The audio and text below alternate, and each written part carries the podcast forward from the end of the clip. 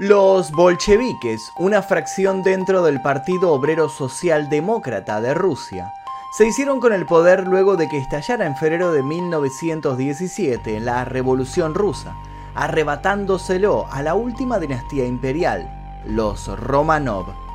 Los Romanov habían llegado al poder en 1613 y durante los siguientes tres siglos, 18 Romanov pasaron por el trono, siendo el último de ellos el zar Nicolás II, una de las víctimas de la historia que vamos a contar. Una leyenda urbana decía que Lenin, que era quien efectivamente estaba al mando del Partido Obrero Socialdemócrata, había guardado durante años la cabeza de Nicolás II en su despacho.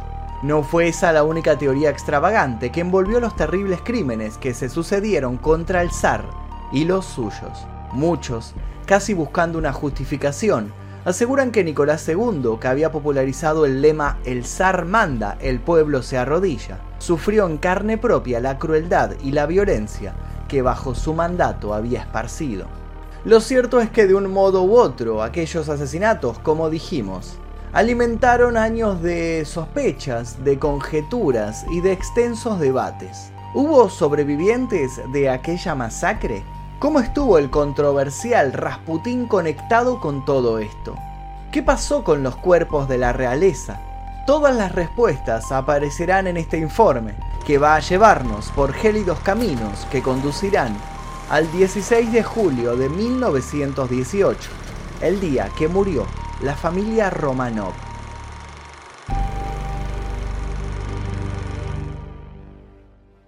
Exploración X, mi primer libro, ya se encuentra disponible en todas las librerías. Te dejo el link aquí debajo para que lo consigas en formato físico y en ebook. En 1920, una mujer fue rescatada de las aguas del Landwehr Canal de Berlín. Se había querido suicidar. Luego de que la estabilizaran, un médico la diagnosticó de loca y la encerraron en un psiquiátrico. La mujer no hablaba ruso, pero parecía entenderlo. Fue estando en esta institución que una enfermera comenzó a observarla con detenimiento. Todos los días pasaba largas horas perdida en sus facciones. La mujer le recordaba a alguien. Una tarde como cualquier otra, la enfermera de pronto se iluminó ya sabía dónde había visto un rostro similar al de esta mujer. Era una foto de años atrás que mostraba ni más ni menos que a la supuestamente fallecida Anastasia Romanov. ¿Acaso esta mujer de mirada nostálgica y triste no era otra que la hija del zar? ¿Había escapado esta niña a su funesto destino? La enfermera obviamente dio aviso a las autoridades sobre este innegable parecido. Y para sorpresa de todos, aunque la mujer continuó sin hablar ruso, se hizo entender a la perfección cuando contó una fascinante historia. El soldado que tenía la orden de matarla había sentido piedad por ella y enamorado la había ayudado a huir. Durante dos años habían vagado juntos de un sitio a otro hasta que el hombre habría sido acribillado en Alemania. Entonces ella, ya sin nadie en quien confiar, había intentado quitarse la vida. Los psicólogos entablaron largas sesiones con esta mujer. Llegaron a la conclusión de que su negación al idioma era un recurso inconsciente para superar un inmenso trauma. ¿Era este trauma la matanza de toda su familia? ¿Estaban realmente frente a la verdadera Anastasia? La noticia fue furor de inmediato. Por ese entonces, la muerte del zar y su familia era un hecho latente. La sangre derramada, para decirlo de algún modo, aún estaba fresca. Todo el asunto de la supuesta Anastasia revivió los recuerdos, y el ojo público se posó sobre las investigaciones que aún se estaban llevando a cabo. Repasemos estos hechos. Como dijimos anteriormente, todo comenzó o terminó con la Revolución Rusa. Una vez apresada la familia real, todos fueron obligados a peregrinar durante un año, escondidos en reducidos, deprimentes y humillantes lugares mientras decidían qué hacer con ellos. Finalmente fueron llevados a Ekaterimburgo, al edificio conocido como la Casa Ipatiev, el 30 de abril de 1918. Allí pasarían 78 días hasta que llegara la trágica madrugada a la que de modo inexorable nos vamos a acercar. Pero no nos adelantemos. Conozcamos un poco más de la familia. Junto al zar Nicolás Romanov estaba su esposa, la zarina Alexandra Fyodorovna de Hesse. Sus cuatro hijas, entre las cuales se encontraba Anastasia y su hijo y heredero, Alexei, el zarevich o príncipe heredero. La familia, a su vez, no había sido capturada sola. Viajaban con ellos el médico de la corte, una camarera, el cocinero y el ayudante de cámara.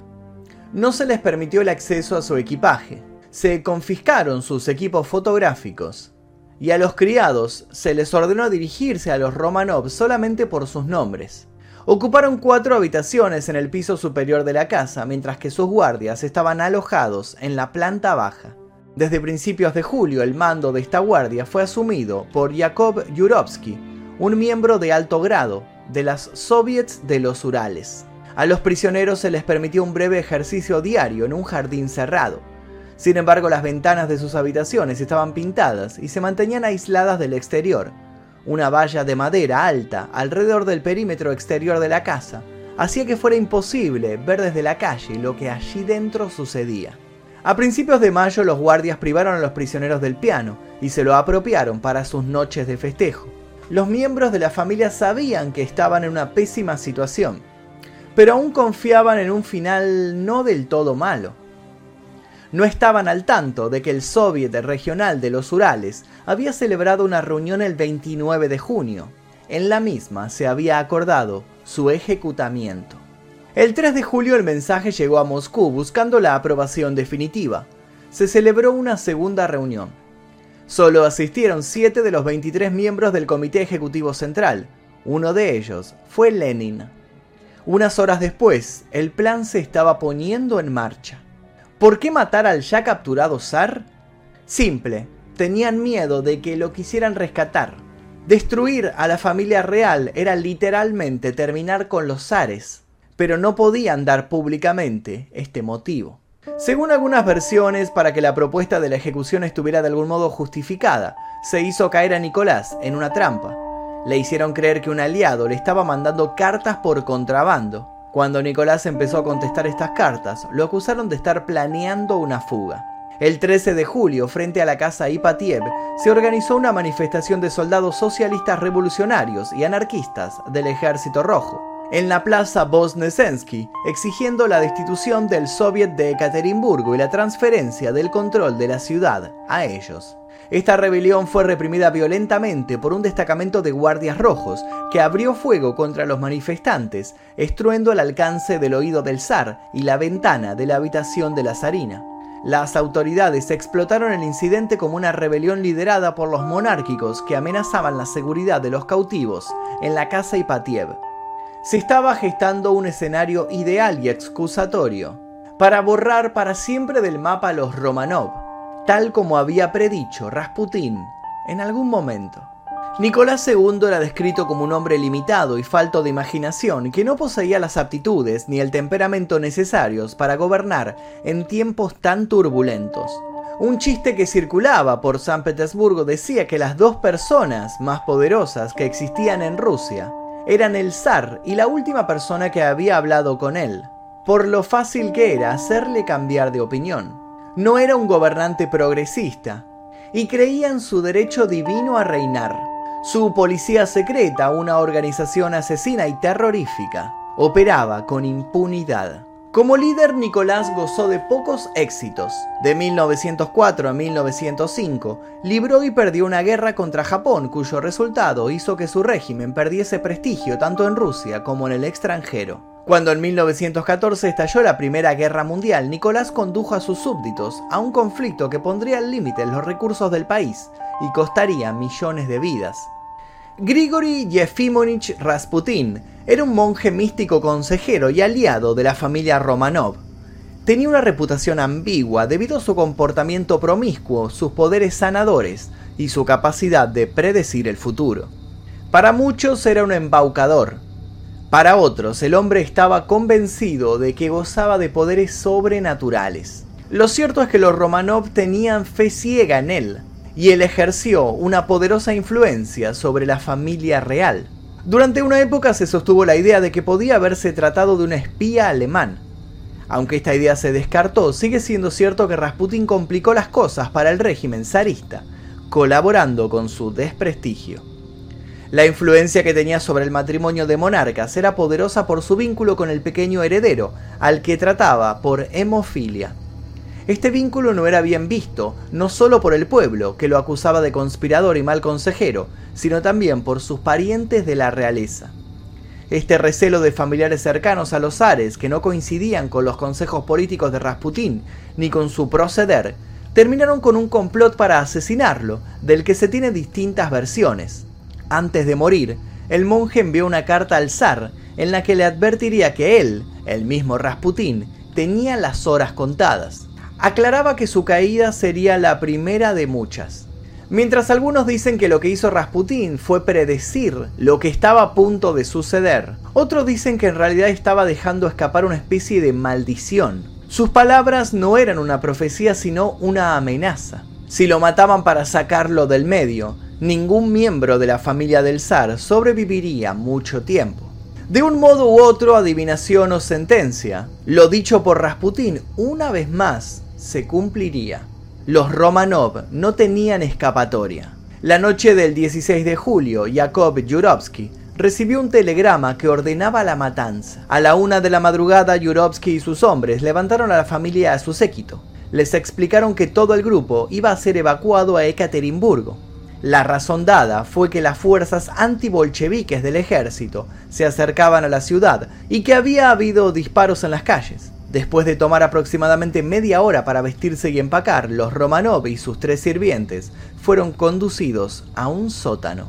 Después de un rato, Yurovsky y un grupo de hombres armados entraron a la sala. Para ese entonces ya habían sido vejados muchos de los derechos de los Romanov.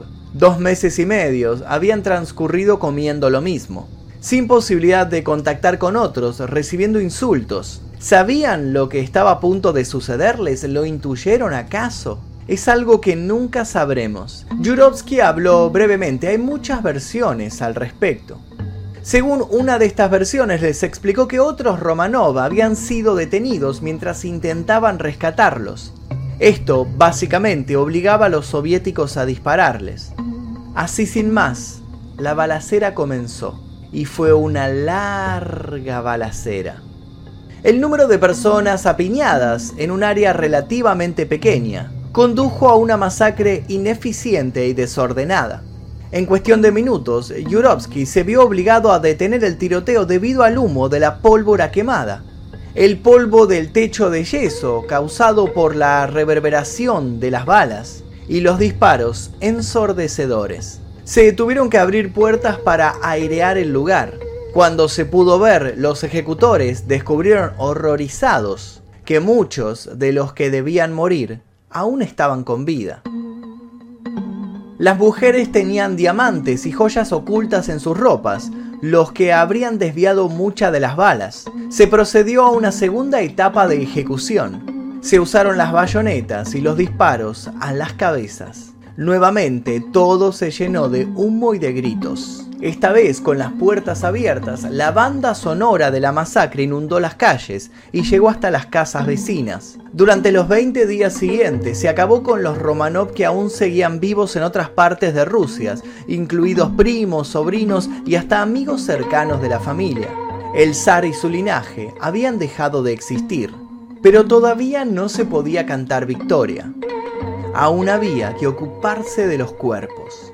Se produjo el caos cuando Yurovsky y sus hombres se llevaron los cuerpos al bosque, los desnudaron, confiscaron sus joyas y las joyas que estaban escondidas en su ropa, y los enterraron. Mientras hacían todo esto, los cubrieron con ácido y taparon los cuerpos. Pero la tumba, ubicada en una mina, era demasiado poco profunda. Rápido tuvieron una idea, derrumbar la mina. Cuando los hombres lo intentaron, fracasaron sin otra cosa que hacer, desenterraron los cuerpos y los transportaron a un sitio cerca de Ekaterimburgo. Todo esto, sin embargo, se supo después. Al principio, el 21 de junio de 1918, el periódico Legolois anunció que el zar habría sido asesinado, pero aseguró que el resto de la familia estaba bien. Más precisamente, las muertes no se confirmaron hasta 1926 e incluso entonces las autoridades soviéticas se negaron a asumir la responsabilidad de la ejecución. En 1938, Stalin prohibió cualquier debate sobre el destino de la familia. El hecho de que durante los años siguientes no hubiera reconocimiento oficial de la masacre y los cuerpos no fueran descubiertos, se convirtió en una de las causas que dio vida a un particular fenómeno que se hizo común. La aparición de personas en los años posteriores que se declaraban como sobrevivientes de la familia real, lo que nos lleva al principio de esta historia. A principios de 1920, cuando una mujer supuestamente loca había saltado al río y luego había dicho que era Anastasia Romanov, la hija del zar. El mito dice que la gran duquesa Anastasia Romanov fue una de las sobrevivientes de la violenta matanza que toda la familia del zar Nicolás II a manos de los bolcheviques en 1918. A lo largo de los años muchas mujeres se han hecho pasar por la hija del zar, cuando la mujer del psiquiátrico empezó a reclamar que la reconozcan como Anastasia, hubo, como mencionamos, un gran revuelo. La mujer inició entonces acciones judiciales para reclamar la fortuna que supuestamente le correspondía. Personas cercanas a la corte del zar la apoyaron. Murió pobre en 1984, jurando ser la heredera de toda una dinastía y dejando una semilla de duda que perduró un tiempo más. Lo que el grueso de los ciudadanos no sabían era que en 1979 un par de historiadores aficionados habían encontrado unas tumbas cerca de Ekaterimburgo.